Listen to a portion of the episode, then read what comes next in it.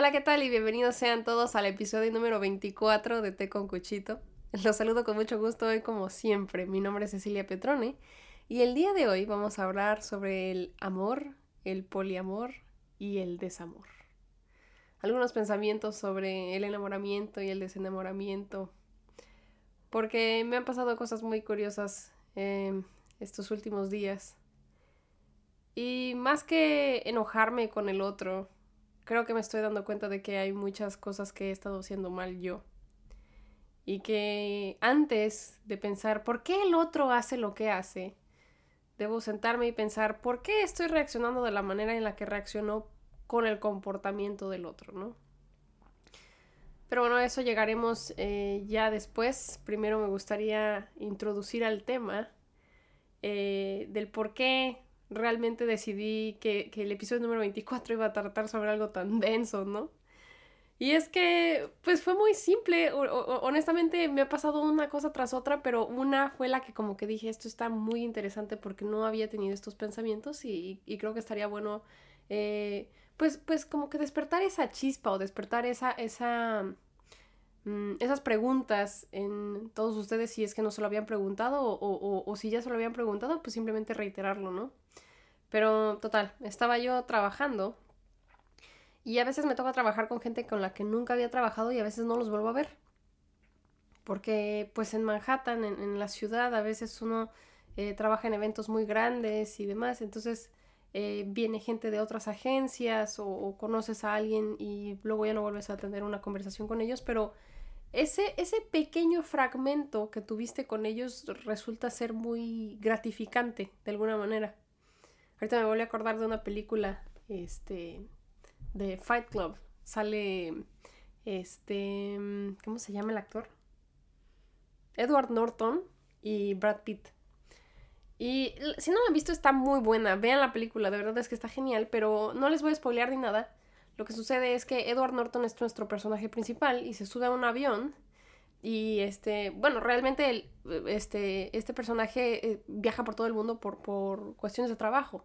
Entonces está en, el avión, uno de 20.000 que ya se había subido, y tiene una interacción muy interesante con una persona. Y a esta persona él le dice, eres el, primer como amigo individual o, o ¿cómo dijo? Como interacción individual que tengo que me es muy gratificante. Y el otro se queda así como de, ¿a qué te refieres?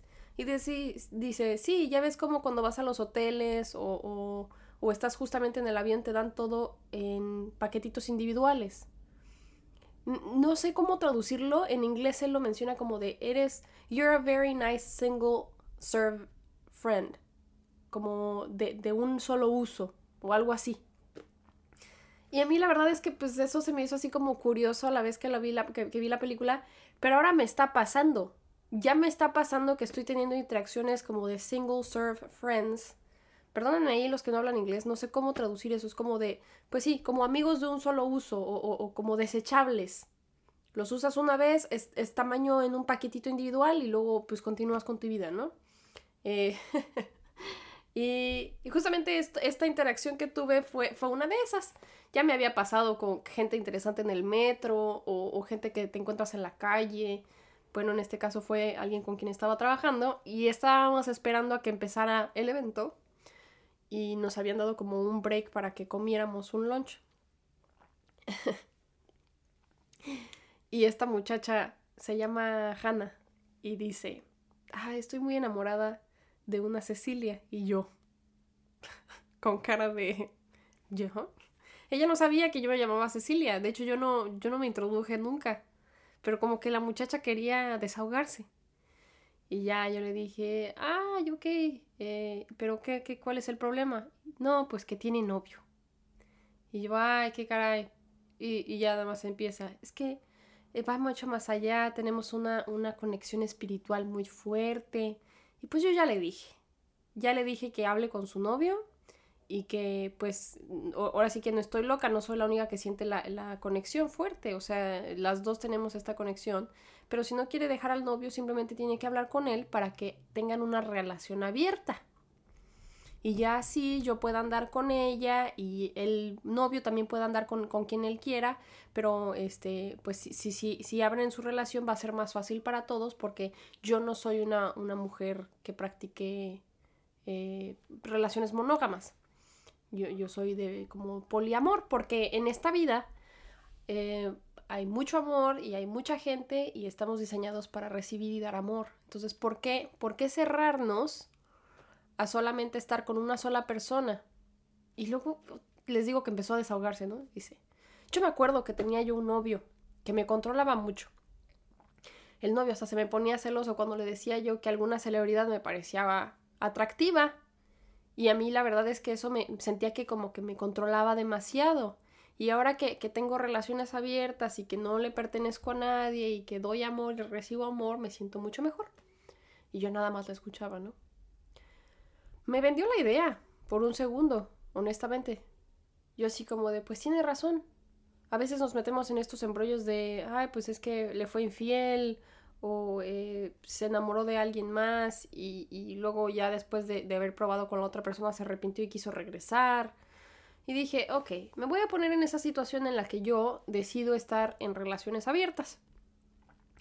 Em, ¿Cómo me sentiría yo con que la otra persona vaya y también esté con alguien más? Si yo tengo derecho a estar con cualquier otra persona, ay, entonces el otro también, pero ya ahí ya me pegó eh, en los celos, ¿no? Yo, yo de pronto ahí sí admití que soy una persona muy celosa y dije, creo que no podría yo verme en esa situación. Y después también me puse a pensar y dije, a ver, la muchacha está diciendo que tiene una conexión espiritual muy fuerte con ella, pero que tiene novio. Ahí hay una barrera, vamos a ponerlo así, ¿no? A ella no le importó la barrera y le impuso una idea diciéndole que tal vez sería bueno que abriera su relación y así ella pudiera estar con los dos pero con ninguno al mismo tiempo. ¿No es ahí entonces que caemos en la misma trampa en la que ella también quiere controlar a la otra persona rompiendo lo que ya tiene? Porque quizás esta persona no quiere tener una relación em, seria o, comprometerse con nadie, pero sí estaría dispuesta a romper lo que ya tiene alguien más con tal de ella sentirse cómoda. Porque ella ya cruzó una línea en la que Cecilia, porque también se llama Cecilia, terminó diciéndole a su novio, oye, ¿cómo ves si abrimos nuestra relación? Y el novio así como de, ay, pues no sé, déjame pensar, porque caemos en otra trampa. No queremos ser esas personas de mente cerrada, queremos ser abiertos, queremos ser eh, eh, parte de la sociedad de hoy en día, porque si no me van a tachar de machista, ¿no? Entonces el pobre carnal seguramente está así como de, ahora qué hago, porque si le digo que no, igual y de todas formas me corta y se va con la otra, y si le digo que sí, me voy a poner celoso. Entonces ya quedó ahí como, como una, como si se hubiera roto una barrera o una línea sagrada en la que simplemente una persona externa llegó a la relación y ahora les movió el tapete, ¿no? Y me puse a pensar ahí, ¿es eso realmente el poliamor? Y ya seguí con mi vida y dije, entre mí mis adentros, no porque sea yo una persona cerrada o, porque no comprenda eh, las diferentes formas de amor, sino porque honestamente siento que caemos todavía en muchas trampas y si no tenemos una idea de lo que es el amor así como, como, una, como una práctica, vamos a, vamos a cometer muchos errores, aún así que los, que los abramos y nos, nos auto llamemos eh, personas abiertas y que, y que practican el poliamor o, lo que sea. Porque honestamente, ella está repitiendo patrones que, que, han repetido con ella. Ella está siendo controladora en el hecho de que, pues no preguntó primero. Prácticamente le vendió la idea de ve y habla con tu novia para que abran su relación y yo pueda estar contigo. Lo voy a poner más simple. Si yo tengo una conexión profunda con alguien y le amo de verdad, no tendría por qué cambiarlo y simplemente estaría feliz de que esté en mi vida, ¿no? ¿Qué importa que tenga novio? Puedo ser su amiga. ¿Por qué a fuerza tendría yo que tener una relación sexual afectiva con ella para entonces estar completa? La persona ya está ahí. A la persona ya la conociste, con la persona ya conectaste. Tú misma dijiste espiritualmente. ¿Para qué entonces tendrías que relacionarte de manera amorosa con ella? Es mero control. Es esta idea de domar al otro, eh, de domesticarlo, de de alguna manera poseerlo, de comértelo. Recordamos, por ejemplo, también en la Biblia, ¿no? Que, este, ¿qué sucede cuando Adán y Eva se comen la manzana? No es, que no es que físicamente se hayan comido una manzana, es una metáfora. Cayeron en la tentación y pues la, manzana no es más que una metáfora para el sexo, o sea, es, la analogía de, de que se comieron el uno al otro, ¿no? También, por ejemplo, cuando es Semana Santa y no comemos carne, no es que no comas carne de, de, de, echarte unos taquitos de maciza, no, no, o sea, es, es no hablar mal del otro, no ponerte al otro en la boca y no cometer actos sexuales, ¿no? Que también sería lo mismo. Entonces ahí de pronto dije, esta muchacha está cayendo en otra trampa. Porque al final, si se dijera muy libre y de poliamor, dejaría que las personas sean lo que sean y que lleguen a ella sin modificarlas pero al final quiso modificarlo también a su beneficio, porque no está cómoda en donde está. Porque pareciera que le tenemos ese como cierto miedo a la libertad, ¿no? Y he estado intentando leer este libro que se llama Amor líquido de Bauman.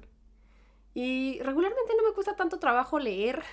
Bueno, la verdad sí, no les voy a mentir, me cuesta trabajo leer. Tengo que regresarme y luego leo una, una frase y luego no la entiendo y luego me regreso y luego voy tres, cuatro páginas adelante y luego digo, a ver, ¿de qué estamos hablando? Y me tengo que regresar al capítulo pasado y así, o sea, así de pronto voy leyendo. Eh, y últimamente no me había costado tanto trabajo y eso que había estado leyendo a Eric Fromm y cosas así.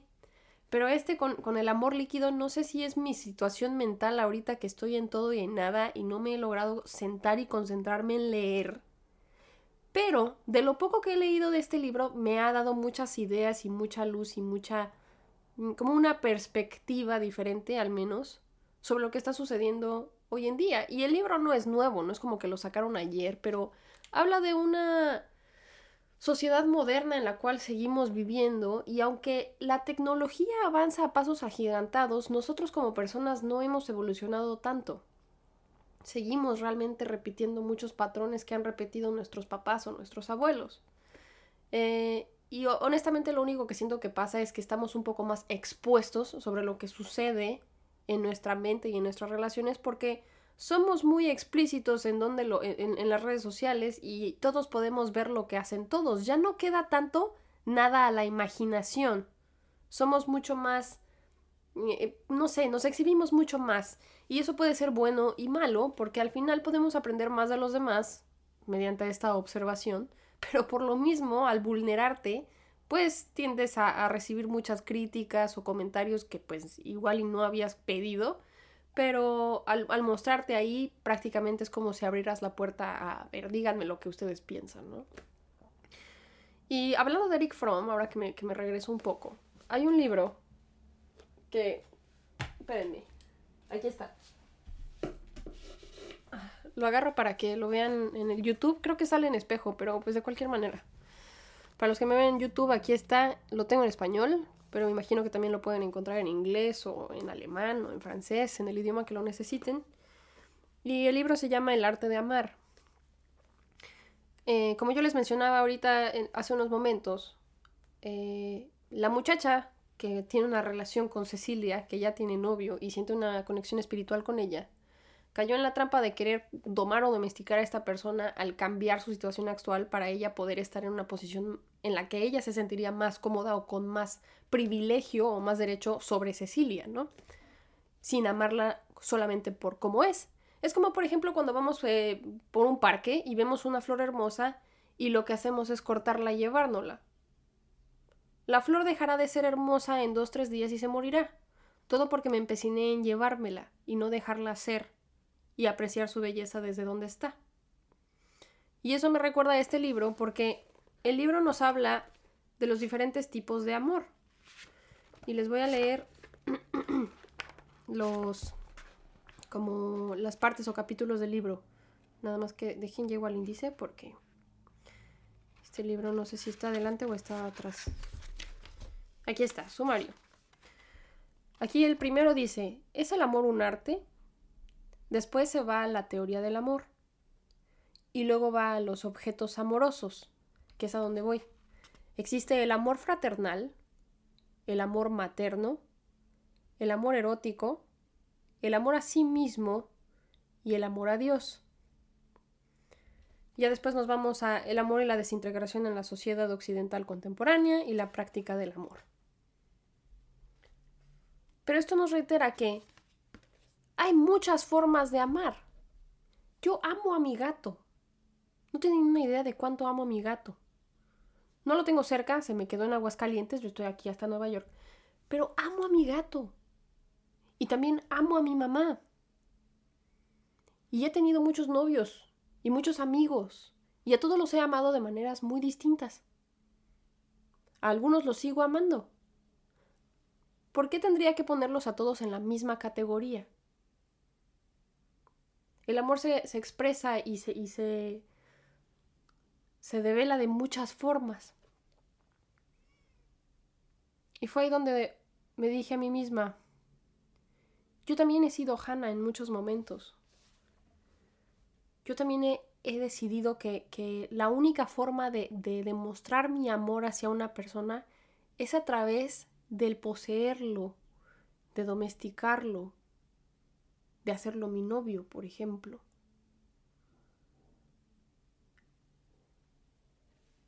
Y no es que esté mal o que esté bien, pero siento que, por poner un ejemplo, voy a poner un número, de 10 novios que he tenido en mi vida, muy probablemente solamente tres o cuatro han sido relaciones muy buenas y muy interesantes de las cuales los dos hemos estado beneficiados porque estábamos diseñados para ser el uno para el otro en ese momento y compartir un noviazgo. Pero hay algunas otras que yo siento que de alguna manera nos, nos clavamos a obligar esa relación a profundizarse más cuando no era necesario. Cuando estaba bien simplemente ser amigos y estar el uno para el otro.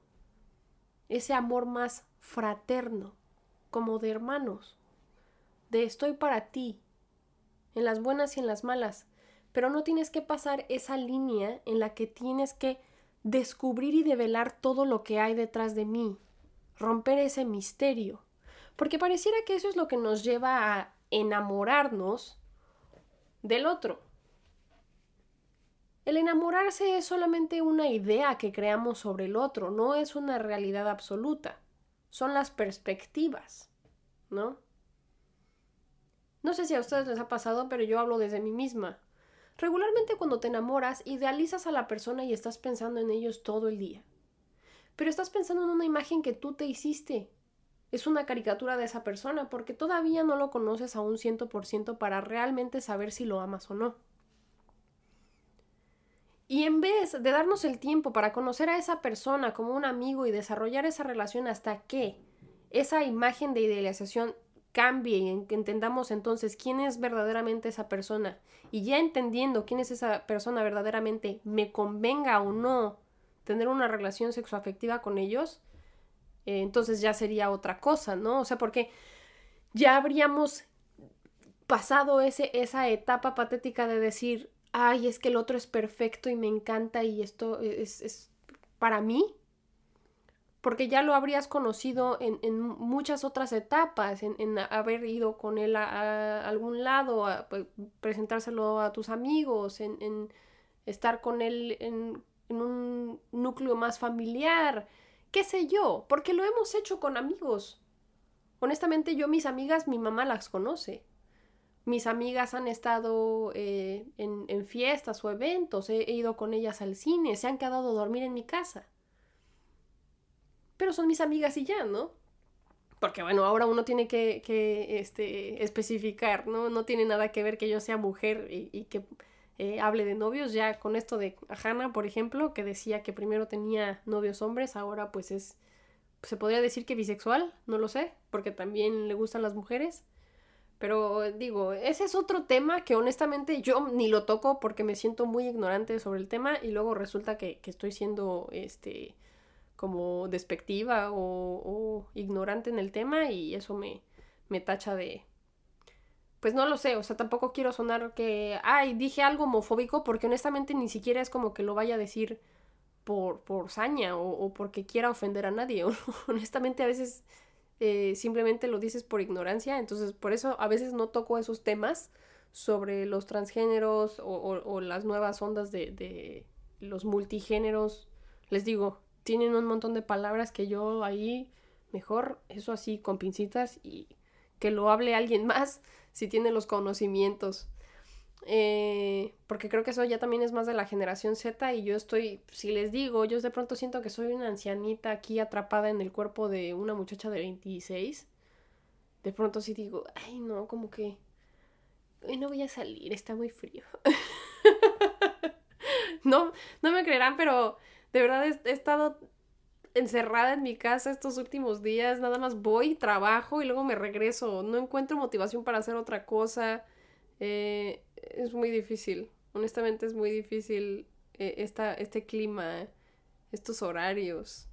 Ahorita todavía hay luz para los que me ven en YouTube y eso de alguna manera me motiva, me anima a decir, ok, pues hago mi podcast, pero... Ya para cuando son las 5, 5 y media de la tarde y es de noche, no sé qué hacer conmigo misma. Más que pensar. Yo que por eso tengo un podcast. Aquí me pongo a charlar sobre el amor y el desamor. Pero, este, no va a ser muy largo. Honestamente, e, e, en este episodio es más sobre los pensamientos que me han llegado sobre eso, pero al final, como dice Eric Fromm, ¿no? El arte de amar. El amor es un arte y, y toda arte lleva, pues, dolor y pasión y, y equivocarse y volverlo a hacer y práctica. Como muchos sabrán, lo he reiterado en varios episodios, yo me dedico a la actuación. La actuación es el arte que yo escogí. Y miren qué relación tan complicada llevo con la actuación. A veces sí digo, ¿por qué te escogí a ti? Te odio. te lo doy todo y tú no me das nada.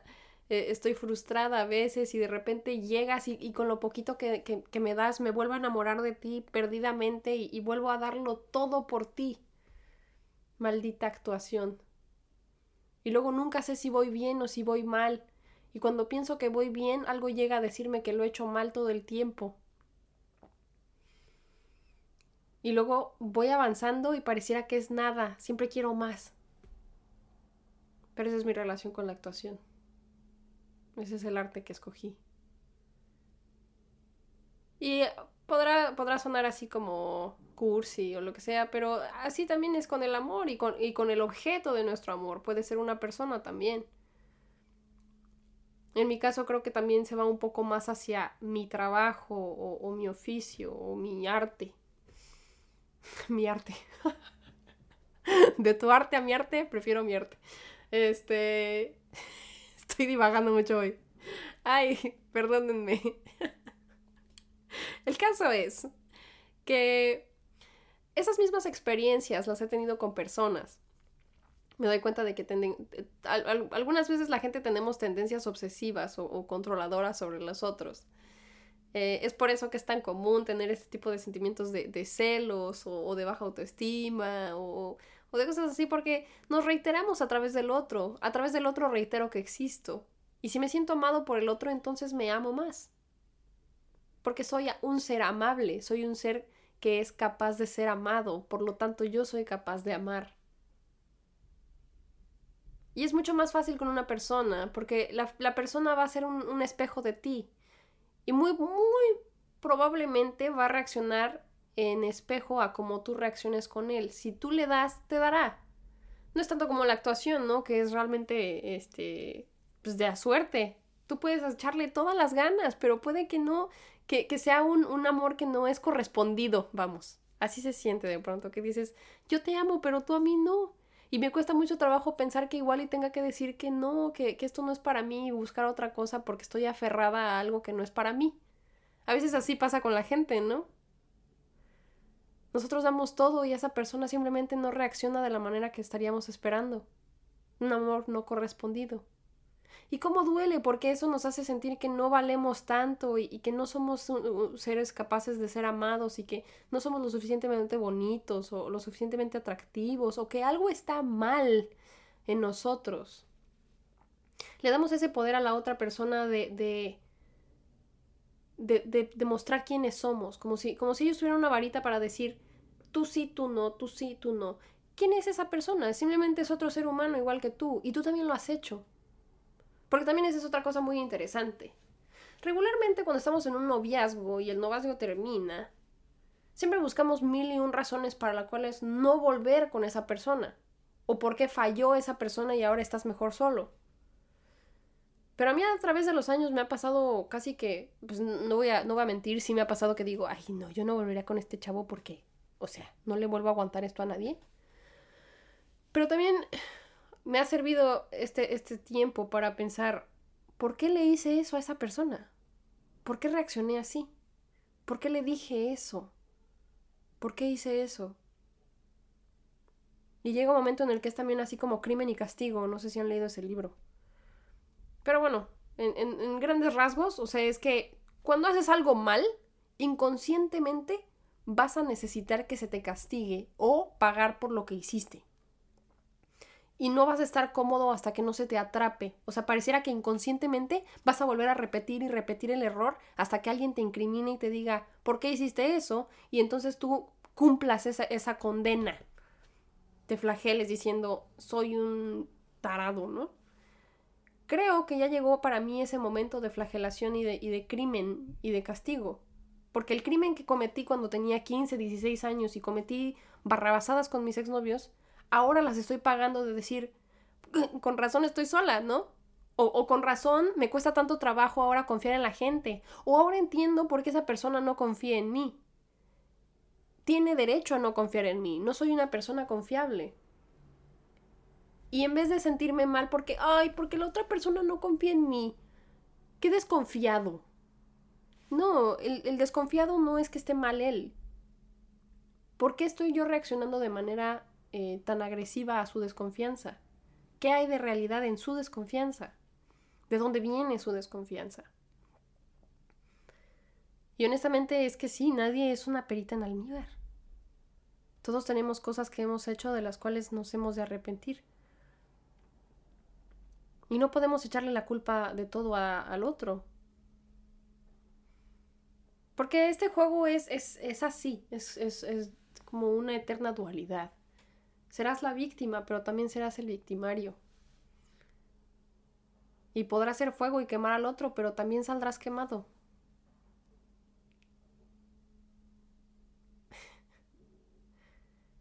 Es todo un tema el amor, ¿no? Tantas cosas que salen. Y a veces uno se, se tira a la cama y dice, ¿para qué viví esto? Hubiera estado mejor sola. Pero después te acuerdas de los buenos ratos y te ríes. Y te da gusto haber tenido esas vivencias, esas vivencias locas. Y ahí es cuando dices, es mejor vivir las cosas, buenas y malas, y aprender de ellas, y arrepentirse de ellas, que no vivir nada. Porque al final todas nuestras emociones, todas nuestras vivencias vienen de esos momentos, no podemos estar todo el tiempo pasivos así, sin, sin, conectar con el otro, sin, sin dejarnos afectar por el otro. Eso es vivir. Y hay que, hay que atravesar al otro y sentirnos atravesados por el otro para entonces así comprender cuáles son las distancias y los límites que necesito plantear con los demás. Había una, como un foro, no sé qué era de, de internet.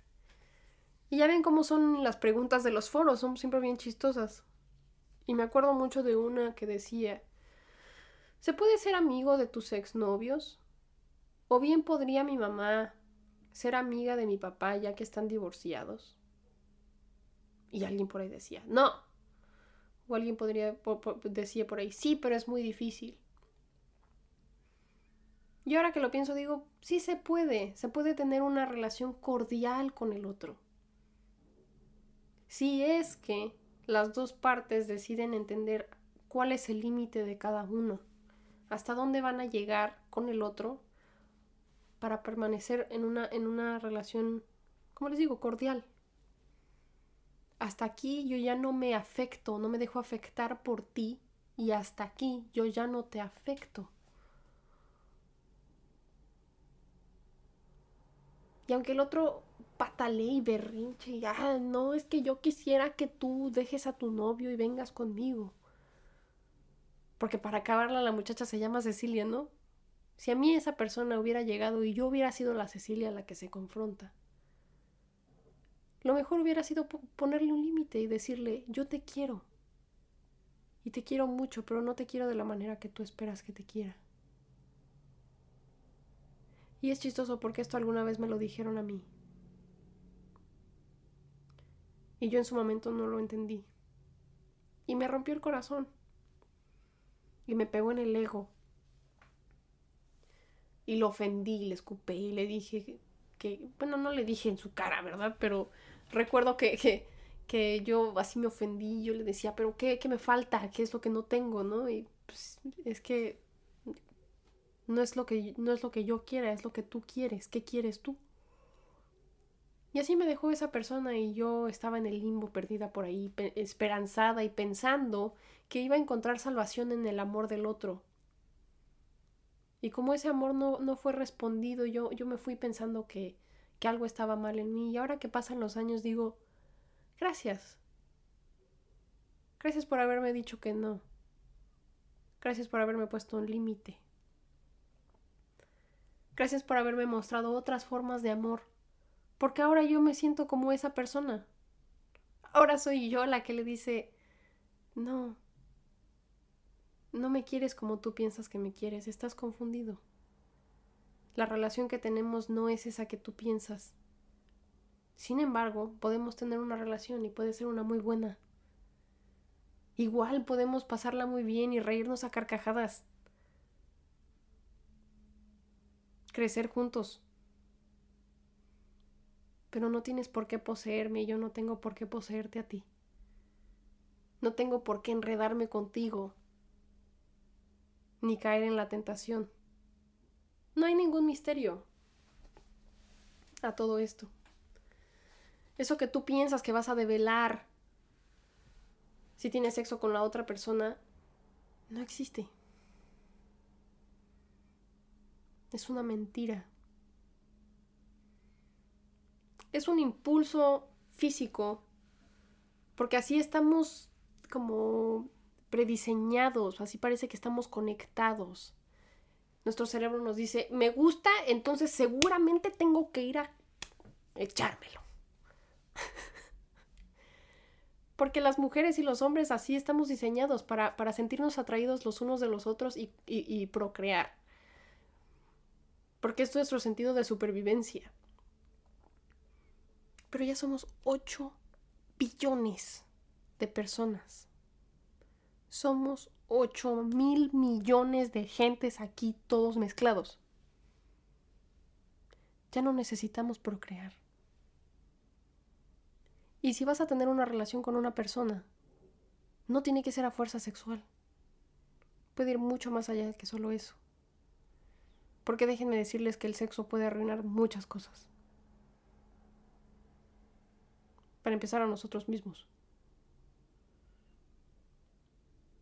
No está mal tener muchos amigos, aunque tengas novia. Eso sería una relación abierta. Me llevo bien con todos. Tengo mi límite con todos. Y con quien decido estar ese es mi lugar sagrado. Y solamente con esa persona decido trabajar y compartirme de esa manera. Porque solamente de esa forma he de lograr conocerme mejor y conocer a la otra persona mejor. Porque si me divido en veinte mil partes, no he de lograr conocer nunca a nadie y jamás podré entrar a mi propio abismo para saber quién soy. porque estaré intentando complacer a miles de partes que, que son y no son al mismo tiempo. Menos es más. Y creo que para eso aplica para todo, incluyendo el amor. No sé qué piensan ustedes, no sé, no sé a qué conclusiones llegan con todas estas cosas que les he estado bombardeando. ¿En qué piensan sobre sus relaciones eh, o sobre sus ex relaciones? Sobre la relación, que ven en sus amigos o en sus papás. Hay muchos puntos de, comparación y, a veces nos gusta decir, ay, no te compares. Pero en este caso es, es bueno observar qué hacen los demás qué te funciona a ti y qué no, qué es genuino y qué es una, una mera, un mero invento, ¿no? Ay, es que para los novios se tiene que hacer así. Tiene que haber un, buenos días cada mañana y tiene que haber un regalito cada mes y luego tiene que venir el anillo y luego pasas a esta etapa y luego la otra y luego llegas aquí y felices por siempre. No, no es una receta para hacer un pastel.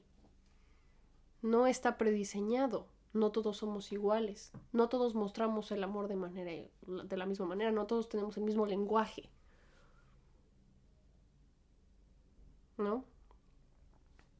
Por eso sirve también observar qué hacen los demás y qué me funciona a mí y, cómo conecto con el otro. Con los otros en general. Pero bueno. He aquí el episodio número 24 de Té con Cuchito. No por nada le puse pensamientos sobre el amor, el poliamor y el desamor. Es, es una... Es un montón de ideas. De alguna manera es como que hablé lo que pensaba mientras lo pensaba. A mí me encantaría poder llegar a una conclusión y decirles, esto es el amor, y así se hace. creo que nos evitaría ya el sufrimiento a todos, ¿no? Porque todos hemos estado sufriendo por lo mismo. Algunos más que otros quizá, pero yo creo que todos terminamos sufriendo por esto. No por nada Romeo y Julieta sigue siendo una obra de teatro que, que permanece, ¿no? Morir por amor. Dice también el libro de El amor líquido que no hay nada más similar a la muerte que el amor. Porque la muerte es, es, la tenemos ahí, sabemos que va a llegar, pero no sabemos cuándo ni cómo. La única certeza que tenemos es que nos vamos a morir, pero no logramos comprenderla. Y no, y no logramos domarla ni domesticarla. Solo está ahí presente, pero al mismo tiempo no está. y lo mismo sucede con el amor.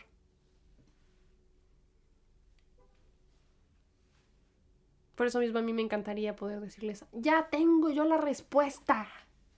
Esto es lo que hay que hacer. Aquí está el manual en ocho partes sobre cómo amar y ser exitoso.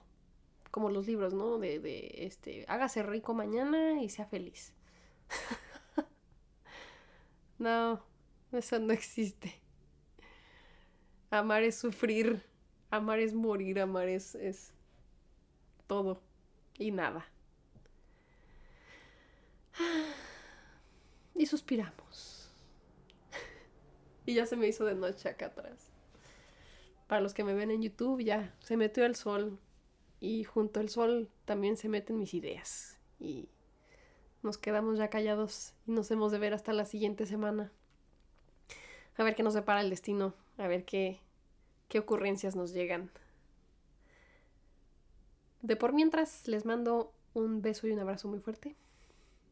Y pues espero haberlos dejado así como con, con muchas preguntas haberles angoloteado ahí la cabeza y voy bien, voy mal, ¿qué estoy haciendo? ¿Qué estoy repitiendo? Esto es, esto es nada más por, por pura comodidad, me estoy mintiendo a mí mismo, le estoy mintiendo a mi pareja.